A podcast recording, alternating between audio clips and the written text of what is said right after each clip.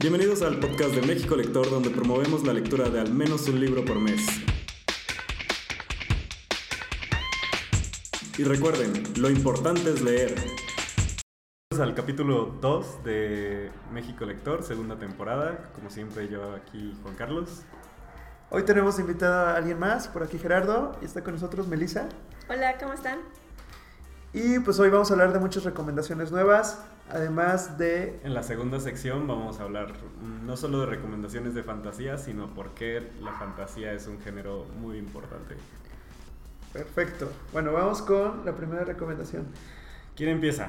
Jerry. ¿Qué traes eh, para recomendarnos hoy? Les traigo un libro de poesía que... Ah, aprovechando el tema del aprovechando el tema del mes de febrero, que es poesía para principiantes que es de la editorial Textofilia, se llama Haikus Perros, de Saúl Peña. Y es un libro muy digerible, muy cortito, pero que está muy interesante porque... Yo creo que nos deberías leer un haiku para que todos escuchen más o menos cómo son, cómo es la dinámica, porque la primera vez que leímos uno fue muy gracioso.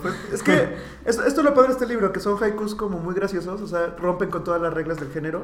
No es el haiku tradicional que pudo haber escrito Octavio Paz o... o ya sé que deberíamos no, los japoneses normalmente son... que están llenos de naturaleza de florecen los cerezos y yo miro la o sea, se supone que sigue las reglas de los haikus, pero le da la vuelta a esto que los hace. Yo creo que la invitada especial del día de hoy debería leer un haiku. ¿Qué te parece? Perfecto. Eh, bueno, ahorita, ahorita te lo pasamos, Melissa. Este, en la página que lo abras vas a leer un haiku. Pero precisamente lo que hace este Saúl Peña es que rompe las reglas de las métricas de haiku.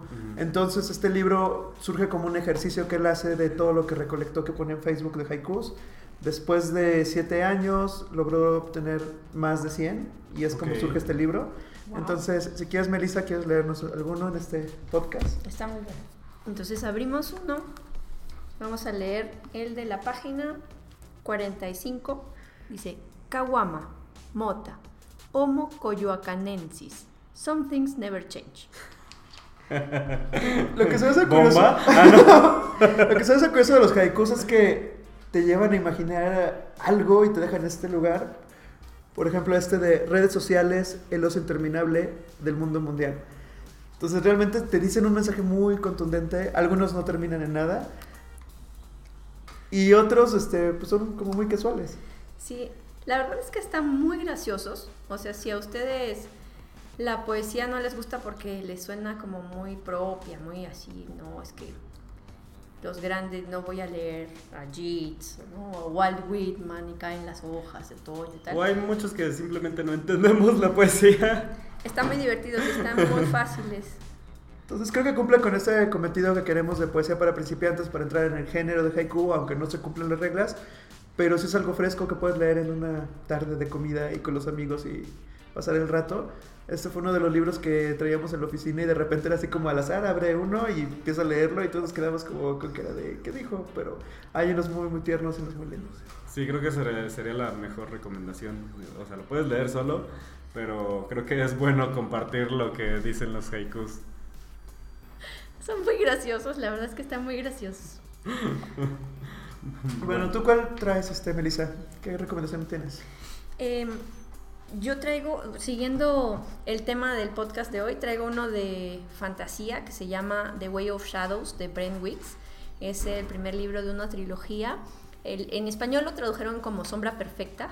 Es, y es, eh, sigue la historia de un asesino.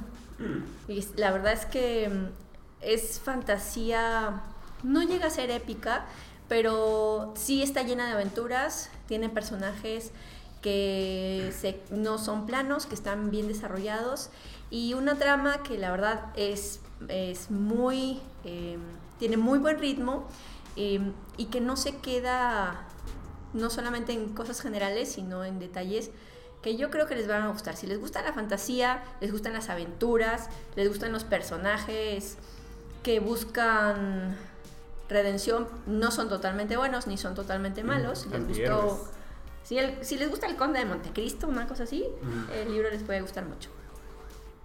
¿Y tú, Juan Carlos? Ah, sigo yo. Sigo Muy bien. Pues yo también, no, no porque quisiera seguir el tema del mes, del, del, del podcast de fantasía, más bien es que últimamente he leído mucha fantasía. Yo les voy a recomendar eh, The Blade Itself de Joe Abercrombie. Supongo que debe estar traducido, pero no sé cómo se llama en español. Luego lo investigo y se los digo. Eh, este libro trata, este es medio difícil de explicar. Últimamente cuando investigo qué libros quiero leer, no leo, trato de no leer unas reseñas tan a fondo. Pero en este caso tiene varios puntos de vista. Es como contado eh, por tres personas diferentes. Uno es eh, Nueve Dedos, este, un bárbaro que, que, ya se le acabó la suerte y le fue muy mal en una batalla. Ah, el título es La voz de las espadas. Eh, ok, suena bien, pero al, al, mismo tiempo no. Este, es este bárbaro que ya se le acabó la suerte. Luego está eh, Glocka. Ah. Glocta, maravilloso nombre. Eh, que es un. En sus tiempos fue un famoso caballero, pero la vida le fue muy mal, lo torturaron por varios años y este ya está viejo y se convirtió al igual que por todo lo que le pasó, se convirtió en un torturador, ahora es parte de la Inquisición de este reino en el que él vive y se dedica pues, a sacar traidores o a hacer los que, que confiesen cosas que realmente no hicieron, que, que es como su día a día. Eh, la verdad es que no es una muy buena persona, pero es un personaje bastante atractivo. La verdad es que al menos de los, de los que están en este libro ha sido mis favoritos. El tercero es un capitán que, que, lo ha tenido todo en la vida y lo único que le interesa es jugar cartas y ganarle a sus amigos y ganar el, este, el torneo de fencing. ¿Cómo se dice fencing? Fencing. Esgrima. Ah, el torneo de esgrima. esgrima. Sí. Está muy divertido el libro, es, es una trilogía. Eh, es una trilogía, pero ya hay más libros de ese mismo mundo que creó Joe Abercrombie. De hecho, creo que hay esta trilogía, otros tres, y ya sacó otro más, pero que va a ser otra trilogía. De hecho, yo compré estos libros de Joe Abercrombie porque quería leer un libro que salió el año pasado que se llama A Hatred, que también es de él y es en este universo, pero cuando lo iba a empezar a leer fue, ah, pero esto es después de todos los otros libros que ya salieron, entonces decidí que primero iba a leer este, esta primera trilogía de The First Law y después sí me brincaba de A, a Little Hatred. Espero este, lo puedan checar, la verdad es que son muy muy buenos, sobre todo si les gusta algo más oscuro, tipo si les gusta Game of Thrones, les puede gustar, les pueden gustar estos libros. Sí, porque son un poco sangrientos. no un poco, son muchos sangrientos. Jerry, ¿qué, ¿qué, otro libro nos traes para recomendar el día de hoy? Bueno, yo les traigo un libro que leí hace ay, como cuatro años, que se llama The Book of Awesome, uh -huh. de Neil Pasrich A. Oh. Okay. Y bueno, este libro fue uno de los bestsellers del New York Times, porque la historia de él de este escritor es que de repente en su vida pues todo empezó a salir mal. De repente falleció su esposa, luego se, suicidó uno de sus mejores amigos y todo en un muy corto tiempo, entonces como que fue un choque que tuvo en su vida. Y de ahí empezó a generar un blog donde empezó a escribir como cosas que le parecían lindas o buenas, que puedes estar agradecido en el día. Eh, sacó un primer libro, este, que era One Thousand Awesome Things, para alegrarte y dio de, de, de, hecho una TED Talk acerca de esto. Y después creó este otro libro que es The Book of Awesome The, The Book of Awesome donde pues te puedes encontrar o sea leer este libro pues varias cosas de las que a veces no te das cuenta y que te ponen feliz. Por ejemplo cuando vas a una máquina expendedora y que en lugar de un producto te da dos. Cuando este vas a un restaurante y eres de los primeros que atienden. O sea, como todos estos pequeños detalles que tú no te das cuenta cuando te encuentras O que das por sentado, ¿no? O, o, cosas que son simplemente suerte y que es una suerte tan pequeña que dices... Que dices, no. O sea, por ejemplo, cuando sacas la ropa de la secadora, que es algo como muy padre, o sea... Ya sé, cuando compras papitas en el, el restaurante, papas fritas, papas a la francesa y te sale una curly... Ay, también. Es. O sea, que no lo esperabas. O sea, todo este, tiene como varios ejemplos así en, este libro. Y pues la verdad te hace ver eso. O sea, que a veces el que te cambie el estado de ánimo, de las cosas que te pueden hacer feliz, pues a veces son cosas muy pequeñas que pasan en la cotidianidad. Entonces está interesante su historia y me gustaría recomendárselos porque a pesar de que no es un libro tal cual como de una historia o algo así, más bien es como de pequeñas partes que te hacen este agradecer cosas de la vida, creo que está interesante leerlo y lo puedes tener como de consulta y pasarlo a amigos y demás y se dé cuenta de estos detalles. Ya ves que luego dicen que mm, cada día tienes que agradecer tres cosas buenas que te pasaron. Sí. Este, para, digo, siempre mantenerte positivo y suena muy bien ese libro como para... Para inspiración, porque ya cuando empiezas como a leerlo, pues también empiezas a ser más consciente de todas las cosas buenas que tienes alrededor. Ándale. Yo, mi segunda recomendación es un libro de ensayos de Fernando Sabater, que muchos lo conocen por Ética para Amador. Él es un filósofo Yo no lo español. conozco, no te preocupes. Fernando Sabater. Pero el que yo les quiero recomendar es un libro, es muy, es muy cortito, está, es una recopilación de algunos ensayos cortitos, de algunos de sus personajes favoritos, de los libros que él leyó cuando era niño. Entonces va desde La Isla del Tesoro hasta, este, pasa por, yo qué sé, por Los Tres Mosqueteros. eh, Pero ¿qué es lo que... ¿De qué hablan los ensayos? No, me por perdí. Sherlock Holmes. Son ensayos sobre eh, las historias que a él lo marcaron en su Ah, infancia. Entonces, por ejemplo, es un te- son textos, digamos, el de Sherlock Holmes. Es un texto muy, muy cortito de lo maravilloso que es el personaje de Sherlock Holmes y cómo... Y Watson, por ejemplo, y cómo es, es que este personaje le dejó a él y los violines y pensar fumando y caminar y cómo llegar a las deducciones, pero cómo a él lo, Lo lo ¿o hizo cómo? feliz Ah. en su infancia. Entonces hay, o sea, te digo, desde la Isla del Tesoro hasta Jack London con eh, La llamada salvaje, este está H.G. Wells con La guerra de los mundos. Es muy graciosa esta de La guerra de los mundos ¿Por porque qué? pues porque al final, o sea, es, es- La guerra de los mundos es, es una historia de una invasión extraterrestre, Ajá. es lo más sci-fi que puedes encontrar. Sí. Pero al final es una historia de extraterrestres contra humanos a quienes al final los grandes ganadores son las bacterias. Sí. No tomaron en cuenta un pequeño detalle. Entonces, este, te dice un poco eso, o sea, que está increíble. Y creo que él te deja ver lo, la, la lo que le hizo, o sea, esta sensación de awesomeness, de que, oh, de, de fantasía, de maravilla ante las historias. Entonces, esa, esas, eso que transmite creo que es lo más lindo del libro. Es muy cortito. Tiene uno que si les interesa este, que se llama Malos y Malditos, que está enfocado en so- los villanos de este tipo de historias. Sea, habla de. Frankenstein. Yo quiero leer los dos. Habla de Gollum. Melissa, tengo suficientes libros para leer ya y traes más que quiero leer. Ah, quiero leer de Sherlock Holmes y quiero leer de los que hable de Moriarty. ¿Habla de Moriarty? Habla de Moriarty, Ah. claro.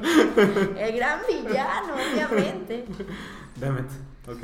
Es cortito, ¿verdad? Es muy cortito. Muy bien. Solo así. Sí, sí. No, en una tarde te lo lees completo. Ah, bueno. Creo que sí los buscar. ¿De dónde es él? Él es español. Ah, cierto, sí me dijiste. Es que tiene un apellido raro. ¿Cuál es tu tercera recomendación? Pues es la segunda, pero. Ah, sí, perdón. Ya me emocioné. Yo, este, el segundo libro que les voy a recomendar, eh, uno de los problemas de la fantasía, y mucha gente lo ha dicho, es que no hay muy pocos libros standalone. Hay muchas series, entonces cuando lees un libro de fantasía te tienes que comprometer, digo, no comprometer, porque tal vez no te gusta el primero y ya no lo lees, pero si lees uno y te gusta, ya estás comprometido a leerlos Sí. todos porque no, es horrible. Es No, bueno. No es horrible. O sea, O sea, es, es- es que si algo te gusta, obviamente quieres más. Sí, pero luego se acaba, Melissa. Sí. Sí. Bueno, este libro se llama La Quinta Estación. Sí, este, una amiga ya me hizo el chiste y dijo, ah, como la banda. ¿Cómo la banda? Y yo, sí, pero se refiere a las temporadas del año, ¿no? A... ¿Y por qué quinta estación? Ah, sí. Exacto. Sí, Exacto. ¿ves? Te ¿Cuál podemos, es podemos hacer que te interese la fantasía. ¿Cuál es la primera estación? Primavera, La segunda, verano, la tercera, otoño, la cuarta invierno. y la quinta. El fin del mundo. Exacto. ¡Pum! Sí, exacto. No, este libro de N.K. Jemisin, Jemisin, no sé cómo se pronuncie, lo estoy pronunciando como lo estoy leyendo. eh, cayó en mi atención porque este, re- eh, uno normalmente entra a ver cuáles son los ganadores de los, las novelas este, de los premios Hugo y pues vas viendo ahí que hay uno diferente cada año. Pero hay tres años consecutivos en los que N.K. Jemisin ganó el premio a Mejor Novela. Eh, con este primer libro de la quinta estación, luego el de el- La puerta del obelisco y luego con la tercera parte, que no, el, el cielo de piedra. Los tres ganaron el premio Hugo.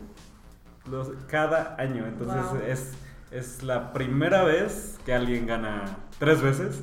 Es la primera vez que alguien gana en tres años consecutivos y por supuesto es, este, es una autora. Entonces Sí, no, es, está muy bien. es una primera vez en muchas cosas. El único que había tenido, este, había ganado en dos años consecutivos. No quiero hablar mucho de él, pero es este Orson Scott. Este, sus libros son muy buenos, pero investiguenlo. Googleen su nombre y se van a dar cuenta por qué me refiero así este, a esta persona. Es el del juego de Ender. Sí.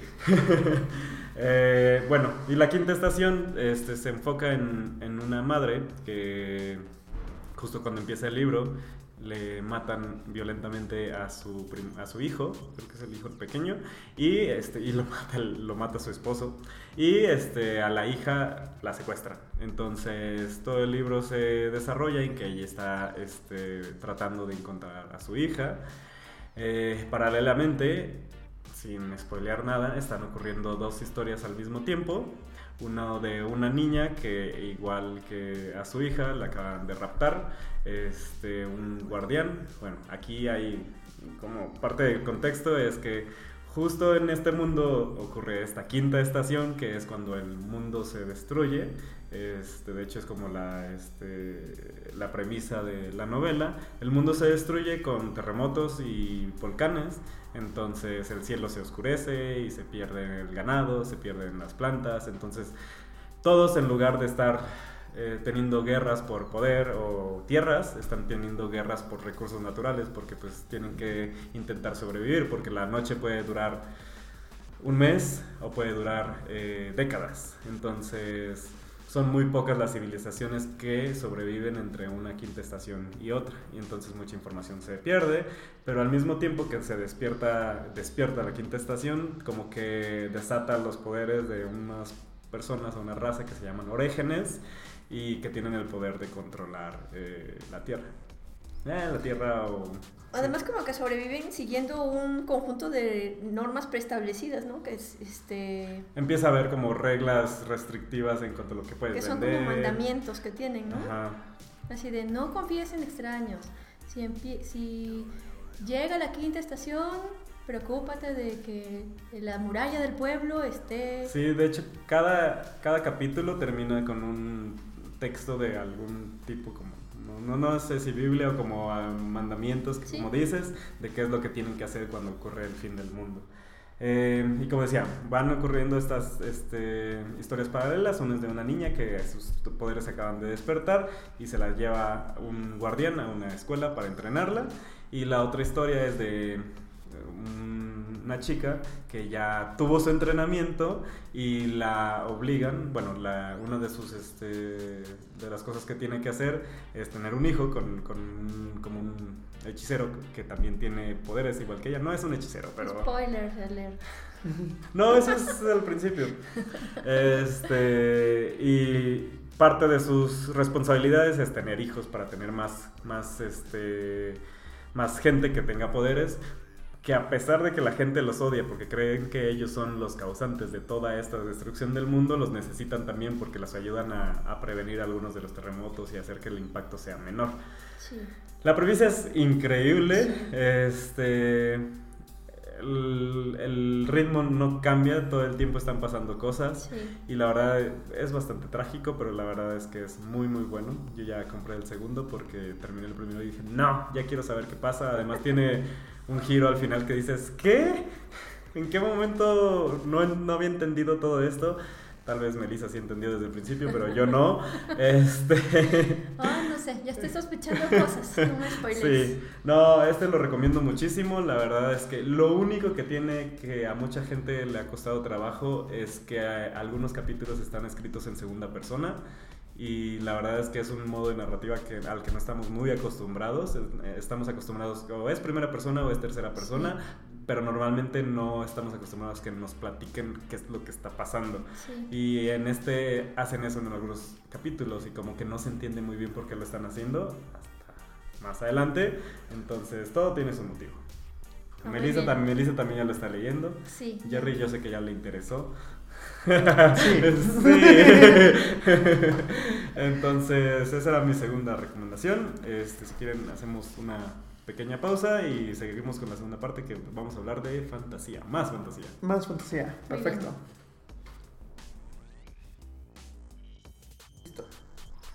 Bueno, bienvenidos a la segunda parte del podcast de México Lector, en el que vamos a hablar de por qué, bueno, así le puse el tema yo, entonces, del por qué la fantasía importa. Yeah, sí, fantasía rules. Jerry se siente como... Mi cara, mi cara es como de Jerry se pregunta de ¿por como- qué, ¿por qué importa la fantasía? Cuéntenme. Ahora te vamos a explicar por qué importa la O sea, fantasía. de, de fantasía ahorita estaba tratando de recordar qué libros he leído y me estaban platicando que Circe es fantasía, Sí, eso es fantasía. El principito es fantasía. El Principito es fantasía, este, para mí Circe yo creí que era mitología, pero como con novela. Pero... Sigue siendo Es que la fantasía. primera fuente de fantasía es la mitología. Ok, entonces, si nos queremos ir como la primera fantasía que hemos leído es mitología. ¿Has Sí. leído Alicia en el País de las Maravillas? Eso es No, fantasía. Ah, pero bueno. eso sería fantasía. Y el Principito sí, y entonces Drácula es fantasía. Tampoco he leído Drácula. No es este... Es terror, Ajá. pero Por ejemplo, Lovecraft. ¿Lovecraft es fantasía o entra en terror? Está, es un tema bien interesante porque mm, eh, normalmente hay tres géneros que a veces se sobreponen, que es la fantasía, el Ajá. terror y lo que se llama fantasía de ciencia, que es la ciencia ficción. Ciencia ficción. Ok. Ujú. Entonces, Sí, este, porque también hay, hay, hay una ciencia ficción que es como ciencia ficción dura que realmente tratan de explicar todo lo que está pasando. sí. Pero hay una ciencia ficción en, lo, en donde no les importa y dicen, sí, viajamos a mil millones de, no sé, cosas que no existen y no saben ni cómo se puede justificar, entonces termina siendo más fantasioso y se terminan enfocando en los personajes. De Por- hecho, el tema de la fantasía es que el autor, ha- digamos, dé por hecho que los lectores, o en el caso de en la antigüedad, cuando eran historias orales, Sí. que los, los eh, la audiencia no se cuestione algunas cosas que ya se dan por sentado. Por ejemplo, eh, el uso de magia. O, por ejemplo, que los animales hablen. O sea, Ujú. de, de hecho, si consideramos así la fantasía en el término más amplio, las fábulas son fantasía. Sí, de hecho, todos los, todas las novelas o todas las, este, pues, todo lo que existe de entretenimiento donde los animales hablan es fantasía. Fantasía. Entonces, no sé, Winnie Pooh, el libro de la selva, y este, la, la espada en la piedra. Exacto. Porque aparte los- el género de fantasía, ya como lo conocemos ahora, se basa mucho en, en los eh, escritos medievales, en el formato medieval. Ajá. Entonces tiene mucho de novelas de caballería. Entonces, Sí, y Los- ahí, sí. Eh, ahorita decías, por ejemplo, lo- porque estaba leyendo ahorita un libro que tiene que ver con el espacio, o sea, y un viaje al espacio y otro planeta, de The Book of the Strange Ah, New. Things. Stranger Things. Y viajaron a otro planeta millones de años luz. Entonces, esto- este también entraría en fantasía o ciencia ficción. Es medio... Ese es un poco más ciencia ficción porque mm, te habla más de cosas que tienen algún tipo de base científica. Entonces, los extraterrestres, a pesar de que eh, no hay ninguna prueba concreta De que existen. de que existen, es un tema que se considera científico. O sea, un cae, científico. cae más en el lado de la ciencia. Eh, Es el estudio del espacio. Eh, mm, lo que cae más dentro de fantasía son, eh, digamos, sistemas que efectivamente no están probados en ciencia, pero que la ciencia no aborda. Entonces, por ejemplo, eh, sistemas de creencias o el hecho de que tengas telepatía o razas de seres eh, fantásticos. Completamente Harry Potter entre fantasía. Sí, Harry de, ajá, Potter, de hecho hay, hay como tres elementos que usualmente la gente relaciona con este con la fantasía, que no necesariamente tiene que ser así, pero es como, como, como lo ubican, es eh, ay, lo acabo de leer, esperen. Este Elemento número uno. uno es este el, el hecho de que está como ambientado en, en esta era medieval de Europa. Sí, correcto. Segundo, que hay una lucha entre el bien y el mal. Suele suceder porque Es un- la es un estereotipo. habla de conflictos. Ajá. De hecho, es un estereotipo que siempre hay un- una fuerza malvada y una fuerza buena y están luchando. Ese también es como estereotipo de lo que se supone que pasa siempre en la fantasía. Pero eso es más un estereotipo. Normalmente sí, los temas, hay conflictos de algún tipo. Sí, justo, o sea, justo estoy hablando de los estereotipos y lo que normalmente la gente relaciona con la fantasía. Está bien. Y el tercero, se me olvidó, pero ahorita se los digo. pero, pero bueno, como decía Melissa, o sea, la fantasía abarca muchísimo. Una de las cosas que tiene la fantasía es que usualmente también la gente lo que hace es que relaciona la fantasía con que está enfocada a los niños. Sí, es correcto. Este, también por eso no se le toma tanto en cuenta cuando los críticos ven fantasía, dicen, ah, no, esto no. sí. O le buscan nuevas interpretaciones a lo que no es, porque la fantasía normalmente lo único que intenta es contar historias. Sí. Y, y muchos críticos, por ejemplo, intentan reinterpretar de qué se trata el Señor de los Anillos, diciendo, ah, es que Tolkien estuvo en la guerra y, y el mensaje verdadero del Señor de los Anillos es esto de la guerra, que, Sí. que es un subcontexto de no sé qué, y Tolkien no, o sea, Tolkien solo quería, solo quería este, escribir una historia bonita de, de- de elfos y Pero lo que guerras. pasa es que la Pero fantasía siempre tiene mensajes, o sea, sí es cierto que son historias eh, que están, realmente los autores escriben historias pues para que alguien más los lea. Pero a veces, muchas veces sí tienes cosas que contar que van subyacentes. Entonces, este, en El Señor de los Anillos sí hay un tema, porque no puede evitar el autor ser él y tener las ideas que tiene. Sí hay temas, por ejemplo, contra la revolución industrial y contra el apoyo de la vida simple en el campo y por eso los hobbits son tan hogareños y son tan este, amantes de las cosas simples, Sí. de la comida, de sus amigos, de la compartir una cena, de las visitas. Entonces, este, y en cambio los este los malos están llenos de temas como de, de industria, ¿no? Entonces de pronto Saruman construye toda una serie de, de cosas para eh, incluso cambiar a los seres y mezclarlas y hacer una, tomar una raza y pervertirla y hacerla más fuerte, pero al hacerla más fuerte ya la haces como la perviertes, o sea, ya la haces un reflejo pobre de lo que alguna vez fue. Los orcos son pobres reflejos de lo que fueron los elfos, este, y así sucesivamente. O sea, la buena fantasía tiene muchas, muchas capas de temas que están allí narrados, porque eso también lo toman de los mitos antiguos, Que tienen como un mensaje al final que te que te contaban cómo, cómo, cómo amaneció el mundo, pero con historias que tú pudieras creer. O sea, de hecho, no me lo vayan a tomar mal, pero por ejemplo, todo el tema del Génesis, o sea, ¿cómo le cuentas a alguien que se creó el mundo? Ah, pues en siete días, primero crees esto, primero crees... Y no necesariamente es así. O sea, es una historia que trata de, de contarte algo que sucedió de una manera que tú la entiendas. Y como antes eran, o sea, necesitaban los bardos tener la atención del público y estar en las hogueras y, y, lo, y los sabios, por ejemplo, tenían que decir a los niños, como Una en lección. Caperucita, ¿no? De, no te vayas al bosque porque si no te pierdes y te come el lobo. Entonces, tiene, tiene entonces, puede tener una carga de, de esta parte de educación moral que, que se tiene que estar transmitiendo año con año y entonces... Claro, esa es una parte, pero puede tener otra parte de explicarte cómo se hizo la Ciudad de México. Ok. Entonces el águila vino y se sentó en el nopal y se comió a la serpiente y no sabes. Ahorita Dice que tocaste dice, "¿Y eso- eso no era real, eso es hecho, fantasía. ahorita que tocas eso, este, y es una pregunta que, que luego teníamos este, con Juan Carlos, el tema de fantasía en México o en español. Ajá. Ahorita que comentas el caso de, de cómo surgió la Ciudad de México, ¿qué, qué ejemplos tú tienes como que, uy, que eres en fantasía? Pues sabes que sí hay autores que han escrito fantasía, no solamente fantasía tipo eh, folclore, sino incluso, no tengo el nombre ahorita, pero, has- pero hubo un autor hace unos años, no hace muchos, que había escrito, o sea, él quería escribir sus libros de fantasía mexicano, e incluso quería hacer una película, este, entonces escribió todo unas, o sea, no sé si son dos o tres libros, de un tema de conflictos así entre como ángeles y, no sé- y, y seres y que tenían que proteger y no tal. Este, no recuerdo el nombre ahorita, pero estuvo trabajando con estos Zurita, con los hermanos Zurita. Ellos fueron los protagonistas de su película que él financió y que por eso fue como muy conocido.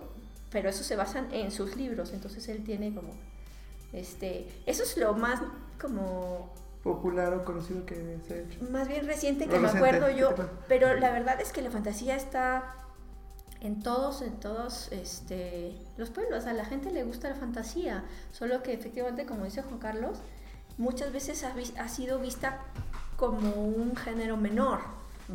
Entonces, ah, ¿quieres ser un escritor este, famoso? No, tienes que ser este, Vargas Llosa. O político. No, o tienes que, ajá, tienes que, que- que escribir algo, pero que sea realismo, que sea novela de este tipo, cuando eh, no, no es tan cierto. O sea, al final, el- lo que tiene la fantasía es que es un género que es como las, este, los avisos en los juegos de mesa, de 9 a 99 años.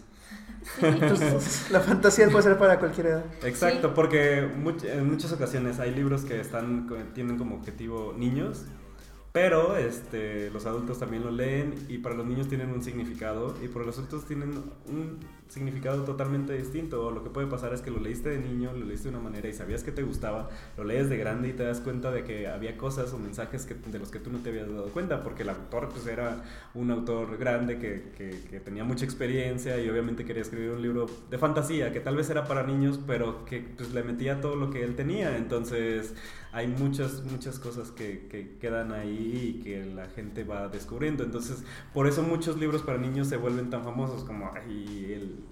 Voy a decir el peor, pero el peor ejemplo de todos, de que todos conocen El Principito y dicen que es maravilloso y todos los adultos en México dicen que es su libro favorito.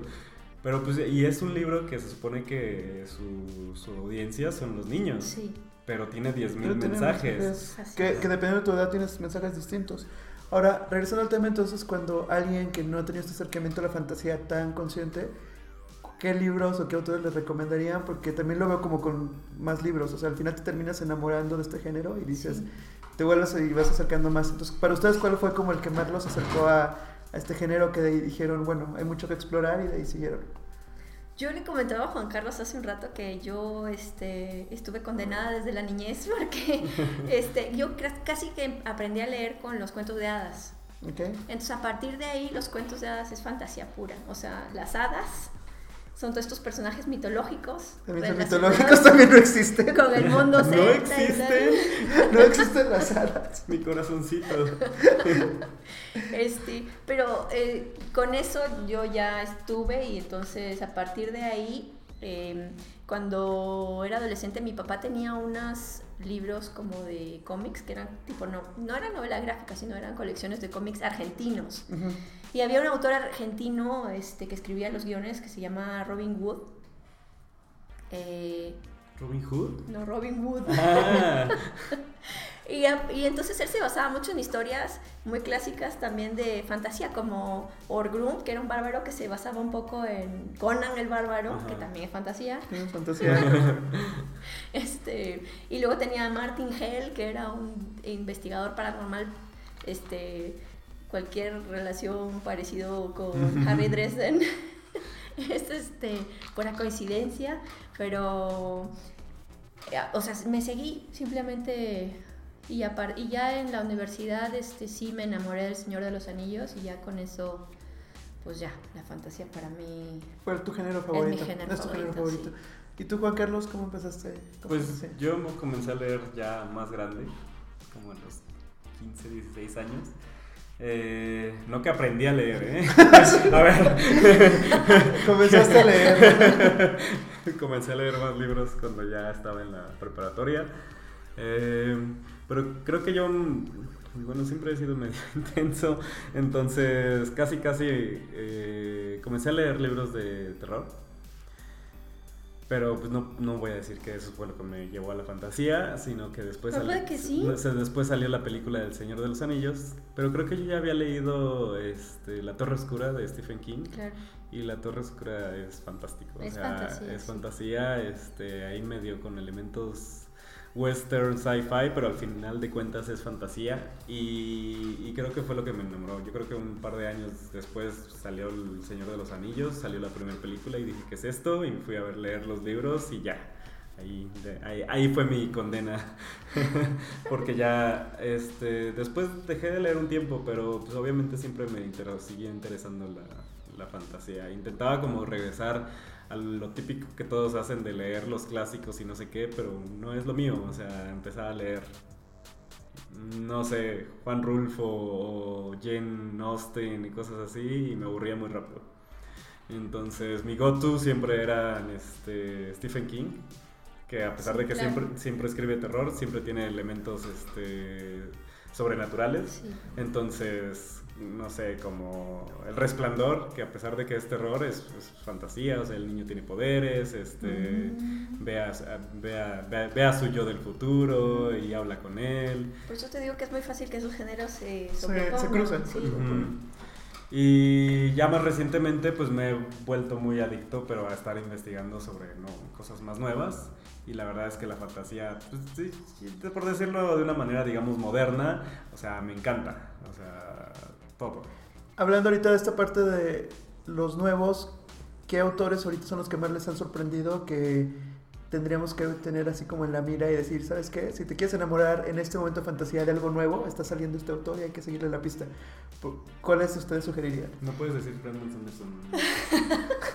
Nada, no es cierto, de Brandon Sanderson ya. Brandon Sanderson. Y- Cuéntanos de Brandon cuéntanos, Sanderson. cuéntanos y el porqué de, de este autor. Em, yo conocí a Brandon Sanderson hace unos años, así de pura casualidad. Así de pronto un ¿Te lo día, encontraste en la calle? así, hola. Fue- no, eso es fantasía, que se lo encontró en la calle. Eso, eso es fantasía de Melissa. Fantasía de Melissa. Sí, sí, totalmente. No, no, no, pero, o sea, de pronto, de verdad me cho o sea, me topé con, con Warbreaker, de hecho, este, Ah, y lo leí y me pareció una, una historia diferente, eh, puesto con un sistema de magia y de, de- en un mundo diferente, este, pero con elementos que yo ya reconocía, elementos comunes, ¿no? Elementos heroicos, los héroes, que tienen que, los misterios que hay que descubrir, eh, los giros de pronto en la historia que uno va siguiendo. Me gustó mucho la forma de construir eh, la historia, los giros que tiene. Y a partir de ahí este, decidí leer otro libro de él, eh, que fue El Antris. mm. Este, y me encantó, me encantó porque es una historia muy humana, o sea, Sí. aunque es, es este, fantasía así pura, es el libro del Antris está escrito en el mismo eh, mundo que el de Warbreaker, a pesar de que no son historias que se conectan de ninguna, de, en ninguna, en ningún punto, ni en personajes ni en nada, es, sí están escritos en el mismo mundo y es un universo que está construyendo este autor que le llaman The Cosmere. Entonces, este, y que está hecho, o sea, está formado como por varios mundos que se pueden como interconectar. O sea, de hecho hay como viajeros que viajan por los diferentes mundos de este Cosmere. Este, sí, sí. que a mí me, me gustó mucho, es un autor que es muy prolífico, o sea, escribe Sí. uno o dos libros al año. No Eh, es George R. Martin, no es Patrick Rothfuss, que llevan 10 años por sacar las terceras y quintas partes de sus libros. No, no. Es, ahorita está escribiendo una saga de 10 libros que va por el libro 3 y ahorita eh, este año Sale o a principios cuatro. del siguiente sale el cuarto, pero ya delineó el quinto. Esto, entonces va muy rápido y son libros, eh, estas sagas son libros muy grandes. Son largos, pero al menos, al menos lo que yo he leído eh, eh, o a lo que he escuchado de este chico de- del canal de YouTube es que la manera en que escribe es muy fácil de digerir. O sea, Sí. no es este no es así todo aletargado como muchos libros de fantasía que se Sí, siente no. súper, súper pesado la manera en que está escrito, sino que lo puedes leer. Digo, porque sí he leído libros así, me imagino que es así por la manera en que lo, lo explica este chico. De, Sí, lo que pasa es que él, o sea, tiene el, el estilo de escritura que tiene es, te presento a los personajes y te voy dando poco a poco eh, historia de por qué son como, por qué están en el punto en el que te los presenté. Ujú. Entonces está, te los va construyendo, los va construyendo y a la vez va construyendo el conflicto. Entonces llega un punto en el que eh, la- el clímax sube y es un clímax buenísimo porque es el momento en el que todos los puntos que ha estado construyendo sur- surgen. Te prepararon para ese. Exacto. Y entonces es un clímax que realmente, o sea, en el primer libro de esta saga, que es The Way of the Kings, eh, El Camino de los Reyes, en español, Yo quiero cuando, saber más de la... cuando tú llegas al clímax es, ¡Oh, sí, sí! Y estás así con una euforia porque la historia te llevó hasta ahí. Pero lo que más me interesa en este momento es ese caracol. Es una babosa. ¿Cómo, cómo lo pueden buscar? Porque hace ratito estábamos en internet y, y vimos este, una imagen de un caracol. Es en el sitio babosa. de Brandon Sanderson. Brandon Entonces- Sanderson tiene en su sitio web una tienda y ahí vende como unos muñecos y o sea, Está hermoso. Este, El Doomslug. Entonces, si pueden buscarlo, quienes nos escuchan ahorita, este, vayan y busquen Brandon Sanderson en su página. Es la cosa más kawaii que existe. Sí. Es como un Pikachu caracol con piquitos, es hermoso. Entonces, chequenlo y no lo pierdan. Además, por ejemplo, tiene otra, tri- otra saga que es Mistborn, Los Nacidos de la Bruma, que también es como muy conocida y es famosa porque además eh, los sistemas de magia como tradicionales son como los de Harry Potter, ¿no? Ah, magia, brujos Ujú. y abracadabra, las varitas o sin varitas o pociones. Este, pero cuando hay sistemas nuevos de cosas así sobrenaturales, son interesantes y él en este de Mistborn maneja un eh, una especie como de poder de unas personas para controlar ciertos metales.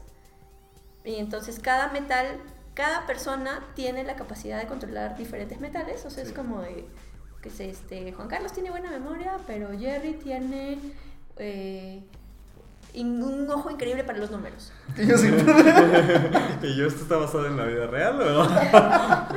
es fantasía. No, les, les digo sea, como que para que sepan, cada uno tiene habilidades diferentes y ahí también. Entonces, hay unas personas que tienen la habilidad de manejar metales, pero dentro de los que manejan metales, hay personas que manejan un metal, hay unos que manejan dos, hay unos que manejan todos. Mm. Este, y según los metales que puedan manejar, este, y se- y eso se llama la alomancia. Ah.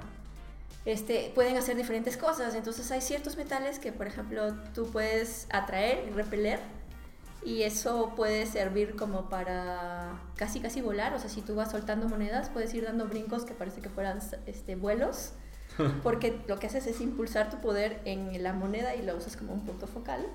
Este, o puedes cambiar, puedes construir cosas, puedes envenenar a otros, puedes cambiar, puedes influenciar en cómo alguien piensa, o sea, diferentes cosas según diferentes metales.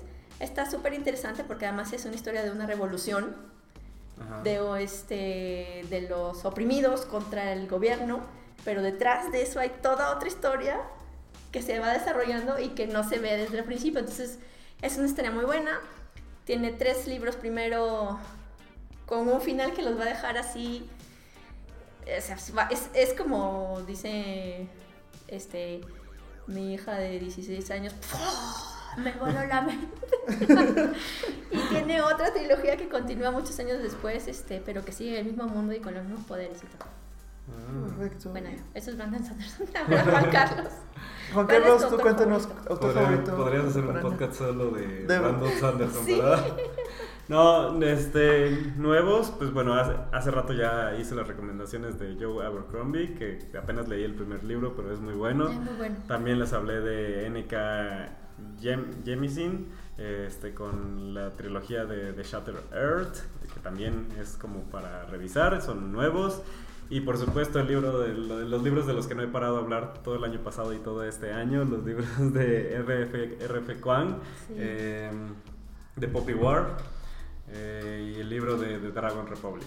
Este año sale el tercero y creo que ya trae un nuevo proyecto en mente. Entonces, pero bueno, al menos esta trilogía que es este, fantasía basado en mitología china y las guerras del opio, que son buenísimos y que también si quieren salir un poquito del, este, del cascarón de esta fantasía medieval europea, este está más basado en, este, en, en algo oriental. También es, eso es algo de lo que me gusta mucho de la nueva fantasía, que ya muchísimos autores se han salido de la fantasía medieval con el viejo mago este Sí, de es pelo que blanco. Hay, un, hay una, o sea, hay muchos antecedentes de fantasía oriental también, porque como los eh, en China, en India, Sí. tienen una mitología muy, Muy buena. grande. Y de hecho yo no había leído nada, o sea, apenas el año pasado leí el primer el libro de Úrsula Le Guin- Guin. Y estoy con ansias esperando leer el primer libro de este, Terramar. Entonces son seis libros, me acabo de enterar de que el primero se trata de una escuela de magia, porque Úrsula cuando leía los libros de fantasía que leía en su infancia decía, bueno, pero ¿por qué todos los magos tienen que ser viejitos con, con pelo blanco y sombreros? ¿Y cómo llegaron ahí? Sí. ¿Cómo lo hicieron? Digo, tampoco quiero decir que ella, ella misma lo dice, no quiero decir que yo inventé este, este, Las la- escuelas de las magia, escuelas de magia porque siempre han existido, pero no lo había visto tan bien en el mundo Sí. literario. Entonces, aparentemente, antes de Harry Potter, este es uno de los libros este, que sentaron base para las escuelas de magia. Ya quiero leerlo. Son y- buenísimos. Sí, y es que justo eh, prepa- en preparación para este podcast leí un libro de ella que era una serie de ensayos donde hablaba por qué la fantasía importaba y ya explica por cómo ella comenzó con los libros de pequeña, con los libros donde hablan los animales, este Bambi, este Old Yeller, este Black Beauty, mí también es fantasía. Sí, todos son- Sí. es que sí, todos son Water- Hay fantasía. muchos. Watership Down, este, no, no, no, de animalitos que hablan ahí Sí. 10.000 porque, este, pues, porque son los que van enfocados a, la- a los niños, pero no dejan de ser fantasía. Sí. Aunque hay de todos tipos, desde que los, no- los animales se comportan como animales, Sí. hasta los que realmente los animales son como humanos y, y tienen problemas de humanos, pero son animalitos. Este, esas serían mis recomendaciones. Tal vez aventaría ahí en el mix, este, no es tan reciente, pero no es este clásico. Todo lo que tiene que ver con Terry Pratchett. Si, si, si Sí. si sienten que la fantasía es muy pesada para ustedes y quieren algo más ligero, pueden leer cualquiera de los libros de su serie de Mundo Disco. Sí. Y este, hay muchos libros standalone o, o un par de libros que sí siguen al mismo personaje, pero Sí. es un poco sátira, pero la verdad es que aporta muchos buenos elementos a la fantasía, se burla de, del, este, el del sistema europeo de magia y, este, y es una muy buena forma para comenzar en la fantasía también, me parece. También depende de tus gustos, o sea, ¿Te convencimos en- con algún libro, este, Jerry? Sí, justo ahorita que mencionaste de Terry Pratchett, estoy viendo aquí el libro de Mort y por la portada ya Sí, me llamó la atención. De hecho, eh, Mort, bueno, no, la muerte es un personaje recurrente en todos los libros de Terry Pratchett, aunque no esté conectado a su historia siempre. Siempre sale. Este, creo que el único personaje que siempre sale. Sí. Este, y en este libro a un niño este, no lo quieren en su casa y lo dejan, lo venden en, en la plaza y, y nadie lo quiere y quien decide adoptarlo es la muerte. Y de hecho ese niño que, que adoptan se llama Mort. Ah, ya lo quiero leer. Sí, y la verdad es que es muy chistoso. Este habla de la este en específico habla de la muerte de una manera muy ligera que es digerible para los niños, pero no deja de ser gracioso y no deja hablar, no deja de hablar de la muerte. Entonces, es lo padre de la fantasía que te puede dar temas difíciles. Exacto. O sea, de hecho en los en lo que en los el artículo que com- comentaba Juan Carlos de los ensayos de Úrsula Legan, este uno que me pasó esta semana para revisar eh, es muy interesante el hecho de que eh, Úrsula Legan decía que bueno la fantasía para qué sirve, o sea, ¿por qué hacer libros de fantasía? Simplemente porque las personas necesitan eh, formas de hacer simulaciones. O sea, para que tú estés listo para ciertas situaciones o los aprendizajes, lo que comentábamos antes de lo de las fábulas, perdón, las fábulas, por ejemplo, Sí. necesitas hacer simulaciones de cosas que podrían pasar y cosas y cómo estar listo para eso, cómo enfrentarte con pérdidas, cómo enfrentarte con revoluciones, cómo enfrentarte con opresión. Sí, y ella Es- misma decía que que a los niños les sirve mucho la fantasía porque como sus mentes están en desarrollo les ayuda para prepararse para muchas cosas. Y el principal razón que por la que la gente cree que leemos fantasía que dicen es para escaparme del mundo. Ah, es como Sí de- no. decía, sí, no, o sea, no. Sí. Realmente no. Entonces, más bien esto que los niños toman, digieren esto de una forma diferente, simulan, aprenden, abren su mente y, y la van desarrollando. No significa que se vuelvan, eh, que todo lo imaginen o que siempre Sí, estén no. soñando en el día. No, no, no. Simplemente les ayuda a expandir su mente este, y a visualizar lo que realmente es real. Así es. O sea, por ejemplo, tomemos Lord of the Rings, que es como el epítome de fantasía moderna, ¿no? Sí. La historia de Lord of the Rings es una historia de... ¿Qué dirías que es una historia ayer? ¿Tú has visto las películas? ¿No? ¿Nada? Sí, sí, las vi todas, pero. No te acuerdas. O sea, me acuerdo unas que eran los hobbits que tenían que ir en busca de un anillo porque En busca de un anillo. no tenían malo. O sea, muy resumido. Y lo que todas las películas es que tienen que llegar allá, hay dragones y peligro y Pero ¿cuál es elfos. la historia detrás de todo, de esta, de esta gran saga épica? Es, la historia, una- es una historia de amistad. Es una historia de, de cómo un amigo no deja ir solo al otro amigo cuando tiene que enfrentarse a la gran aventura de su vida que probablemente le cueste la vida. Justo eso. Y luego es como una historia de cómo gente dispar de diferentes razas y diferentes Se unen. se unen en- con un objetivo en común. Y cómo hay gente que busca redimirse. Y cómo hay gente que al revés, este, más bien cae en desgracia eh, por tratar de buscar el poder. Y es, gen- y es una historia de cómo, eh, o sea, cómo de pronto eh, la visión fresca del mundo hace despertar a los antiguos que pensaban que todo está perdido. ¿Te suena eso? Que todo no puede cambiar y todo está... No, y sabes que también lo que me encanta, me encanta que dice Úrsula es que yo, yo no escribo, y Tolkien tampoco, sobre el bien contra el mal. Yo escribo sobre gente tomando malas decisiones, intentando arreglar lo que hicieron, Exacto. o este, intentando evitar que alguien ah, cometa una mala decisión.